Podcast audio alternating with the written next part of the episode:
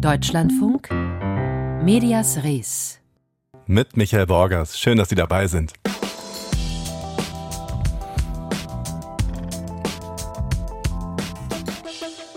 Medien kennen unterschiedliche Krisen.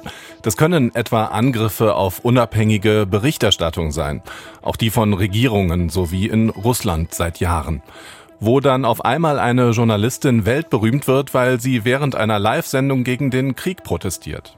Gut sieben Monate ist das her. Nun hat Marina Ovsjanikova, so heißt diese Journalistin, Russland verlassen. Ein Thema bei uns heute. Außerdem schauen wir auf eine Krise, die von innen heraus entstanden ist, die beim RBB, Stichwort Schlesinger Affäre, und wo die Aufarbeitung des Ganzen weiterhin andauert.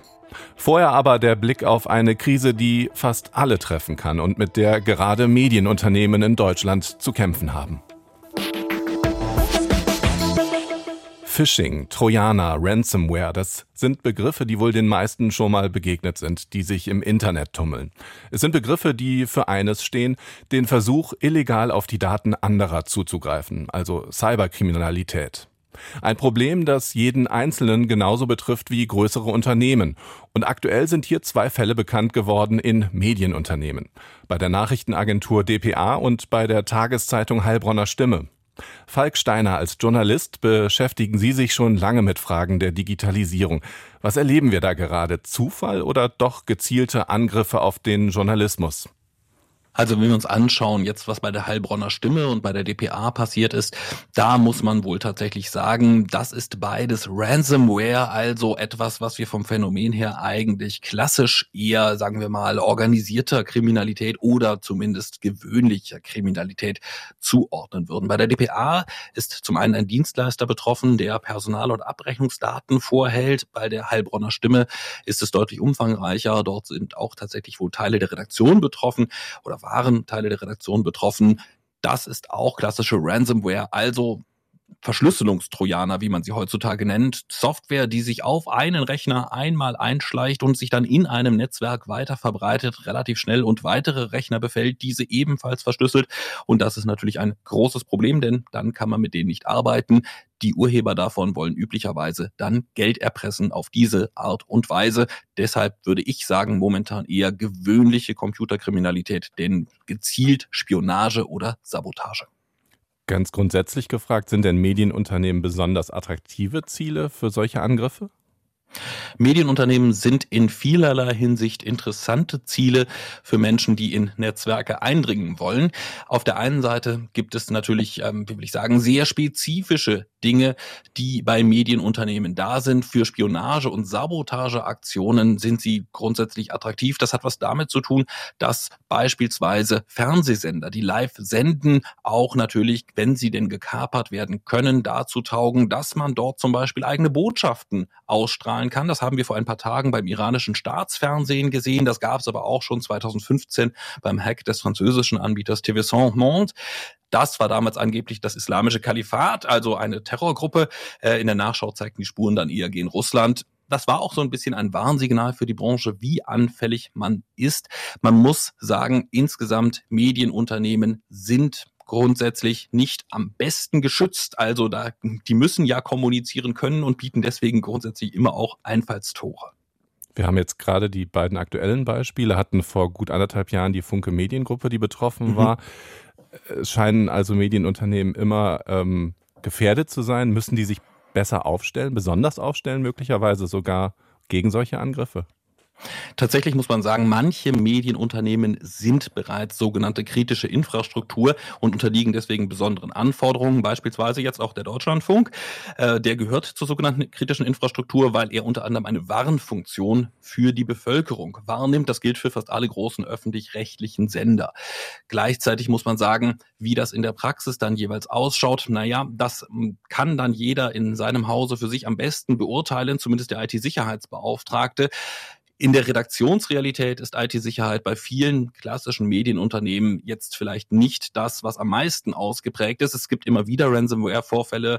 Funke Mediengruppe war so ein Beispiel, aber zuletzt etwa auch Ende Mai auf die Schwäbische Post, was jetzt vielleicht nicht gerade als, ich sag mal, nachrichtendienstliches Hochwertziel äh, gilt. Ein Haupteinfallstor für Ransomware ist dabei, wie bei allen anderen Unternehmen eigentlich auch, der berühmte leichtsinnige Mitarbeiter, der eben unverlangt zugesandte E-Mail-Anhänge öffnet. Hier ist allerdings ein bisschen der Sonderfall, dass bei Medien natürlich viele Menschen arbeiten, bei denen Neugierde zum Beruf gehört. Und wenn jetzt beispielsweise ich eine E-Mail schicke mit einem Anhang oder es sieht so aus, als ob die E-Mail von mir käme mit einem Anhang, dann klickt möglicherweise auch jemand schneller drauf, wenn er in einem Medienhaus arbeitet. Man muss ein bisschen unterscheiden. Sende- und Ausstrahlungsinfrastrukturen sind üblicherweise etwas besser geschützt und meistens auch etwas abgekapselt. Nicht in allen Systemen immer, aber grundsätzlich sollte das der Fall sein und muss auch über IT abgesichert sein. Es gibt natürlich einen Punkt, gegen den ist sehr schwer vorzugehen. Das sind tatsächlich dann gezielte Spionageaktivitäten, die wir jetzt in diesen aktuellen Fällen wohl ja nicht sehen. Medien haben eben umfangreiche Kontaktdatenbanken. Und dann sind sie eigentlich weniger das eigentliche Ziel als ein Sprungbrett, um weitere sogenannte Hochwertziele zu erreichen, etwa mit den Mobiltelefonnummern von Spitzenpolitikern umgehen zu können, um diese dann möglicherweise versuchen zu hacken. Das haben wir in anderen Kontexten auch bereits gesehen. Da muss man aber sagen, das haben wir jetzt in Deutschland in den letzten Monaten zumindest nicht bewusst wahrgenommen, was nicht heißt, dass es nicht stattgefunden hat. Cyberangriffe auf Medienunternehmen. Einschätzungen waren das von Falk Steiner, Journalist für netzpolitische und Cyberthemen. Und wir haben dieses Gespräch kurz vor der Sendung aufgezeichnet.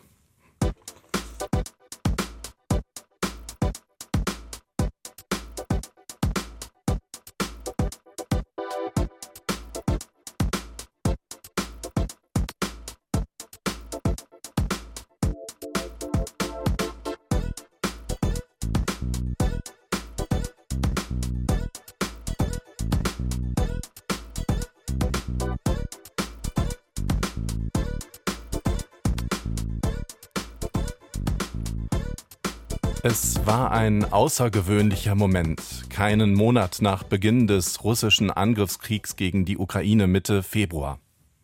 Как смягчить воздействие западных санкций, говорил сегодня Михаил Мишустин.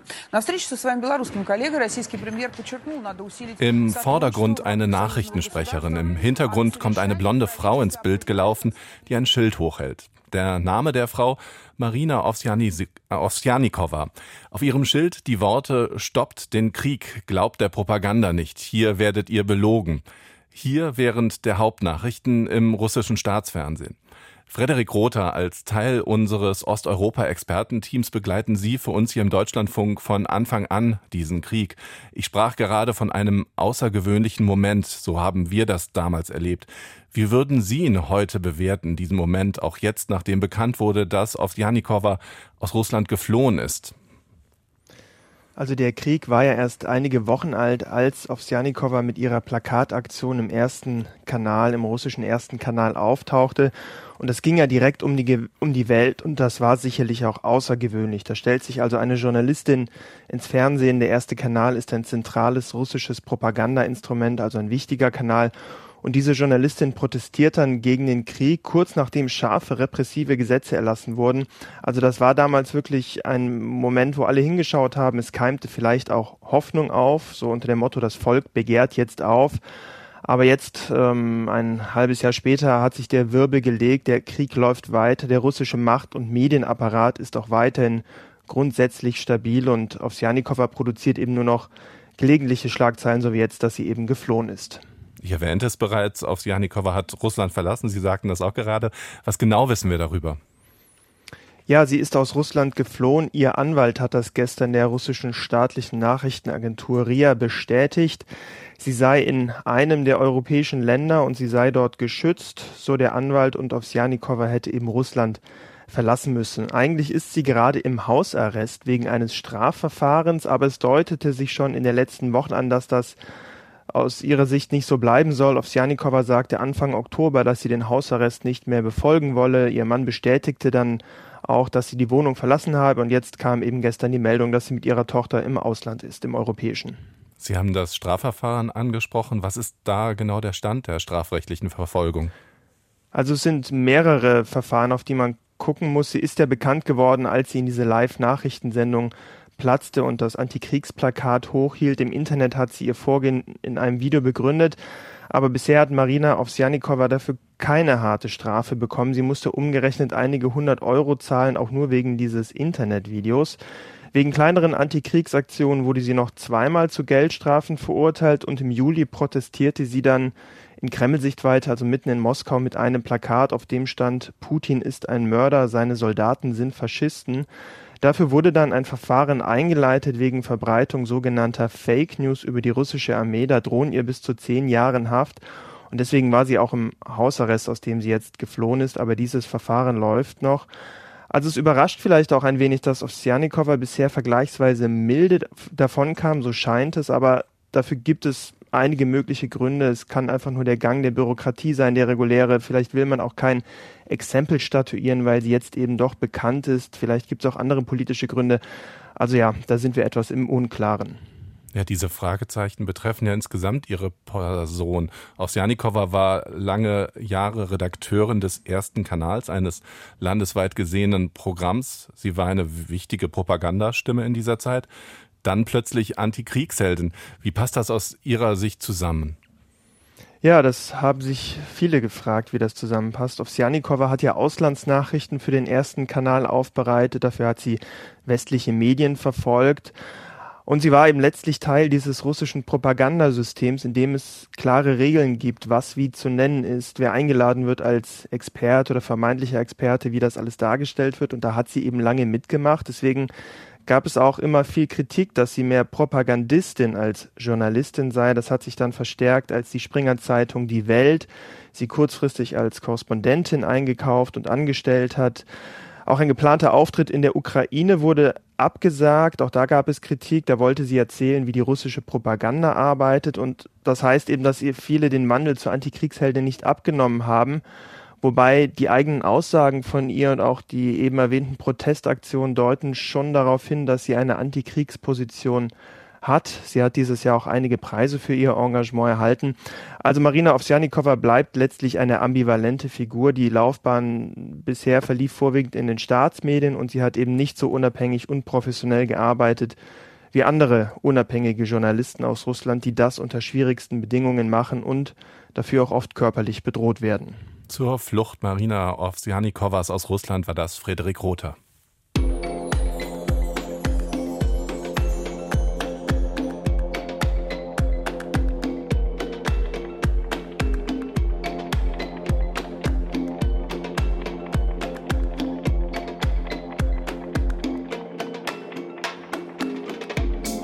Wir erinnern uns, gut vier Monate ist es her, da berichtete das Wirtschaftsmagazin Business Insider erstmals über verschiedene Vorwürfe gegen RBB-Intendantin Patricia Schlesinger. Was folgte, war die wohl größte Krise in der Geschichte des öffentlich-rechtlichen Rundfunks in Deutschland. Denn auch bei anderen Anstalten wurden Missstände öffentlich.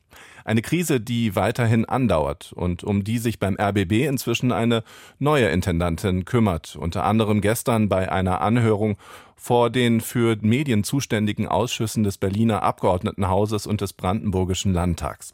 Sebastian Engelbrecht war für uns dabei.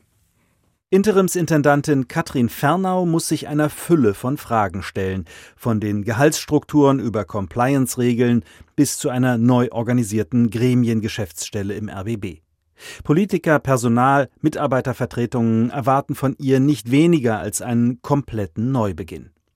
Wie stark Fernau von allen Seiten unter Druck steht, macht diese Formulierung gegenüber den Medienpolitikern aus den Parlamenten von Berlin und Brandenburg deutlich. Mir ist aber klar, dass sie nach allem, was im RBB vorgefallen ist, viele Fragen haben, nicht nur zu dem, was war, sondern vor allen Dingen auch dazu, was wir im RBB tun, damit so etwas nie wieder passieren kann. Eigentlich wollen sich die Medienausschüsse beider Landesparlamente mit der Neufassung des RBB-Staatsvertrags befassen. Aber die Vergangenheit des Senders reicht allzu sehr in die Gegenwart. Erst vor wenigen Tagen wurde die juristische Direktorin Susanne Lange freigestellt. Zuvor waren Details ihres Vertrags bekannt geworden. 212.000 Euro Jahresgehalt, bei Entlassung 50 Prozent Ruhegeld bis ans Lebensende. Im Todesfall 60 Prozent Witwengeld für ihre Frau, die RBB-Verwaltungschefin. Christoph Reinhardt, Vertreter der freien RBB-Journalistinnen und Journalisten, rechnet vor den Medienpolitikern ab. Das ist empörend. Und das Empörende ist, dass sich da die Führungskräfte zusammentun, um sich gegenseitig die Taschen voll zu machen. Und da bin nicht nur ich empört, sondern das ist die Belegschaft auch über die Dreistigkeit und das ist Moralversagen der Einzelnen. Eigentlich hatte sich die Lage im Sender beruhigt, aber die Nachrichten über die Luxusverträge der Führung werfen den RBB wieder zurück. So erklärt die Personalratschefin Sabine Jauer im Ausschuss. Das sorgt im Moment für einen riesen Unmut im Haus und viele Kollegen ja, sprechen von Sittenwidrigkeit. Und ich hoffe sehr, dass in die Richtung auch tatsächlich sich dieses Vertragswerk angeguckt wird. Auch für die neue Verwaltungsratsvorsitzende Dorette König waren die Details über den Vertrag von Direktorin Lange neu. König, die schon länger in dem Gremium sitzt, bekennt, hätten wir anders hinterfragen müssen. Und da habe ich immer wieder gesagt, da stehe ich auch zu der Verantwortung, die wir gemeinsam als Gremium wahrzunehmen haben. Starke Eingriffe in die Struktur des Senders werden diskutiert. Im Raum steht der Vorschlag einer Doppelspitze statt des absolutistischen Intendantinnenmodells. Intendantinnenverfassung abschaffen. Ja, völlig richtig. So, es kann nicht eine Person machen, ohne Vorgesetzte, ohne Fachaufsicht, ohne Dienstaufsicht, einfach ein bisschen Rechtsaufsicht. So schadet ja nicht, das ist zu wenig. Sieben Sitze der Belegschaft im Rundfunkrat schlägt Reinhardt, der freien Vertreter, vor. Dazu einen Programmdirektor, der direkt mit dem Redaktionsausschuss zusammenarbeitet und entscheidet. Interimsintendantin Fernau bremst. Ein Beispiel dass die Revision in erster Linie der Intendantin rechenschaftsschuldig sei, sagt sie, das sei richtig. Tatsächlich denke ich, dass die Innenrevision und auch die Compliance Instrumente zunächst mal der Operative sind, die sie in ihrem eigenen Interesse einsetzt, um sicherzustellen, dass interne Kontrollen etabliert sind. An diesem Punkt hatte es Kritik gegeben. Ex-RBB-Intendantin Schlesinger hatte als Vorgesetzte der Revision regelwidrig ihre Intendantinnenetage renovieren lassen. Deutlichere Veränderungen kündigt Fernau bei den sogenannten AT-Verträgen, den außertariflichen, an.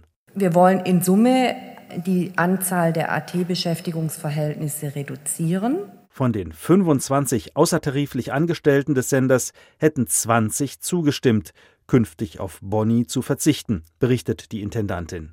Zwei seien dazu nicht bereit, drei hätten sich noch nicht gemeldet. Kritik am und Pläne für den RBB, ein Bericht von Sebastian Engelbrecht.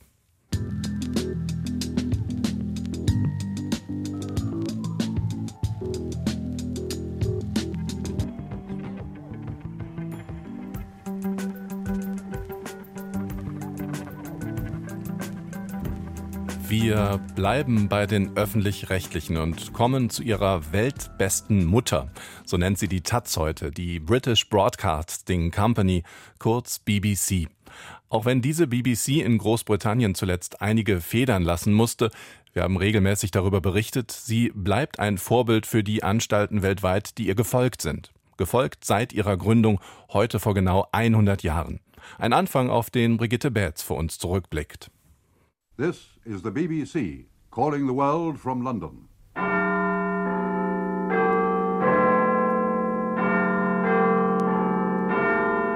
Als die BBC am 18. Oktober 1922 als British Broadcasting Company gegründet wurde, war das in erster Linie eine ordnungspolitische Maßnahme. Die in den Anfängen stehende Rundfunkindustrie sollte nicht den gleichen Weg gehen, wie er in den USA zu sehen war. Senderwildwuchs ohne einheitliche Regeln. Kein Chaos, please, we are British. Das Ergebnis? Die Postbehörde setzte ein Konsortium von Rundfunkgeräteherstellern ein, die lokale Stationen betrieben, wie den Londoner Sender, der vom italienischen Rundfunkpionier Marconi unterhalten wurde. Hello, Marconi House, London, calling.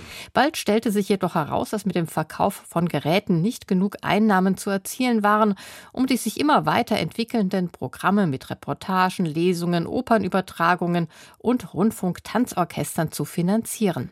Mehr und mehr öffneten sich die an der BBC beteiligten Unternehmen dem Gedanken, Nutzungsgebühren zu erheben. Good afternoon. well, I'd like to be able to bring this bunch of records to you. And then I'd see from the look on your face whether each one pleased you or bored you. Der erste DJ der BBC, Christopher Stone, legte Platten auf. Do they still come to your mind with the fragrance of memory? Unterhaltung und Bildung standen zunächst im Zentrum der Programme, bis 1926 ein Generalstreik das Königreich erschütterte. Bis dahin hatte sich die BBC mit Informationen im Programm zurückgehalten. Um den Zeitungen keine Konkurrenz zu machen, hatten die Stationen erst abends Nachrichten verlesen. Doch nun erschienen keine Zeitungen mehr. Der Startschuss für die Entwicklung der BBC hin zu einem journalistischen Organ und den Wandel von der Company zur Corporation. Mit dem Monopol zur Rundfunkverbreitung.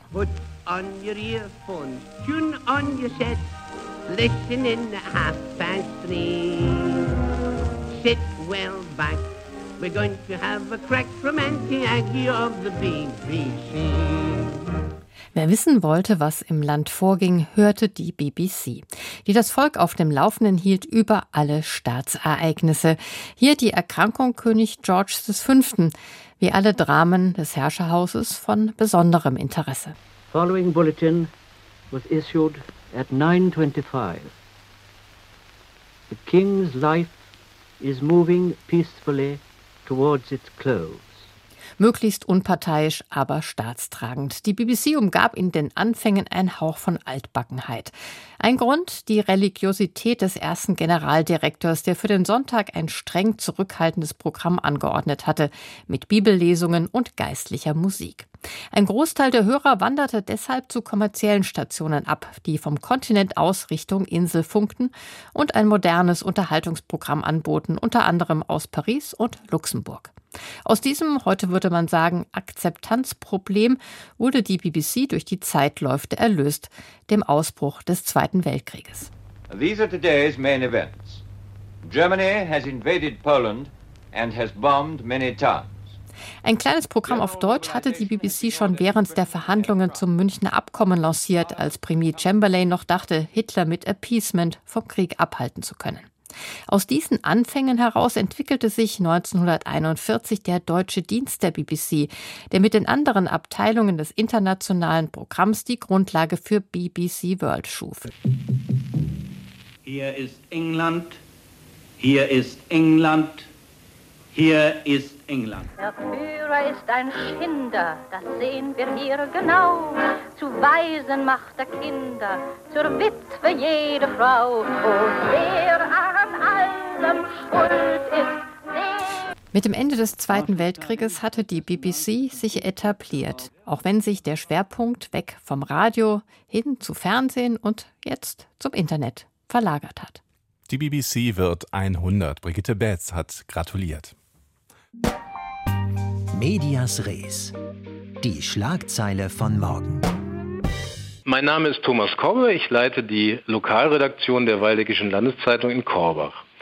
Unsere Schlagzeile für morgen lautet Weniger Lichterglanz zum Fest. Gut neun Wochen vor Weihnachten beschäftigen wir uns dabei mit der Frage, ob und wie die Städte und Gemeinden bei uns im Verbreitungsgebiet Energie bei der Weihnachtsbeleuchtung sparen wollen.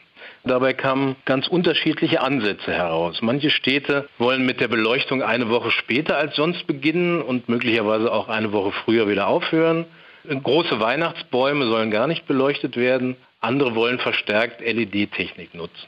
Unsere Intention, dieses Thema redaktionell zu behandeln, ist nicht zuletzt auch, möglichst Nachahmereffekte auszulösen. So nach dem Motto, wer zu Hause auf den blinkenden Fensterschmuck verzichtet, kann vielleicht auch etwas dazu beitragen, dass das Risiko für einen Blackout sinkt. Es ist wieder soweit. Die Buchmesse macht Frankfurt zum Zentrum der Literaturwelt und gleich auch hier im Deutschlandfunk mit einer Sondersendung des Büchermarkts. Das war Medias Res mit Michael Borgers. Schön, dass Sie dabei waren.